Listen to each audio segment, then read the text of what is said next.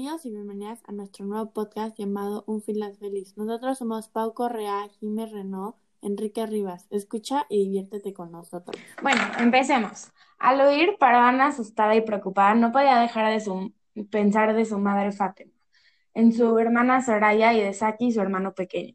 Se abrían ellos sin ella y su padre. Se escuchaban explosiones a la distancia, pero seguía avanzando sin importar lo que escuchó. Por fin llegó a casa cuando vio a su madre y corriendo la fue a abrazar, muy feliz con una sonrisa de oreja a oreja. Al ver que su mamá estaba sangrando, hasta le preguntó qué había pasado, pero Soraya le dijo a la pequeña Parvana que su madre debía descansar. Parvana y su madre, este, entonces la acostaron junto a su padre y Soraya le preguntó a Parvana sobre los sucesos anteriores. Era la mitad de la noche, Soraya cuidaba a sus padres en cuanto Parvana se paró y se fue. Soraya susurrando le preguntó dónde iba, pero Parvana pretendía que no lo oía, abrió la puerta y se marchó a ver a Deodoro. Al salir de su casa, fue a visitar a Delaware. Parvana se preocupó al ver que Delaware no estaba en casa. Solo estaba su baba y Parvana con una voz preocupada le preguntó dónde está. Se, encontraba, se encontraba y su baba dejó, dijo, ¿no has escuchado? Ha empezado una guerra. Delaware se fue y me dejó solo a morir. No sé qué hice para merecer una hija tan ingrata. Parvana corrió de vuelta a casa.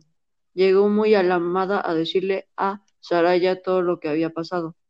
Saraya, muy preocupada, dijo, tendremos que evacuar. Mañana al, al primer rayo del sol nos iremos.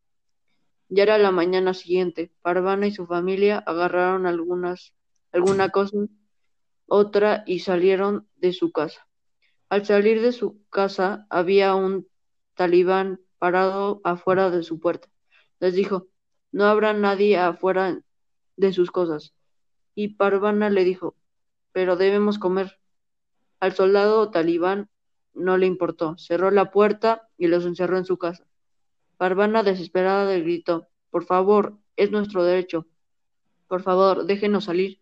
Si quiere, con un toque le le queda más corto, pero por favor, si no, moriremos de hambre.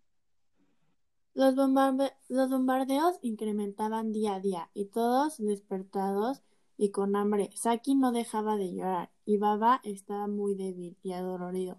Parvana y Saraya estaban muy preocupadas. Su madre estaba desgastada y con mucho sueño. Los días iban pasando, la comida se iba acabando y los bombardeos seguían más y más fuertes. Parvana y Saraya intentaban buscar soluciones, pero no podían encontrar ni una. Todo se estaba volviendo muy complicado. Comida casi no había, por ello Parvana y Saraya dejaron de comer. Así había suficiente comida para su baba, Saki y su mamá. Saraya empezó a sentir muy mal y estaba muy débil. Necesitaba comida. Parvana le intentaba dar de comer a Saraya, pero ella no la aceptaba porque quería que alcanzara para su familia. Después de unas semanas, Saraya empezó a sentirse mejor, igual que su baba.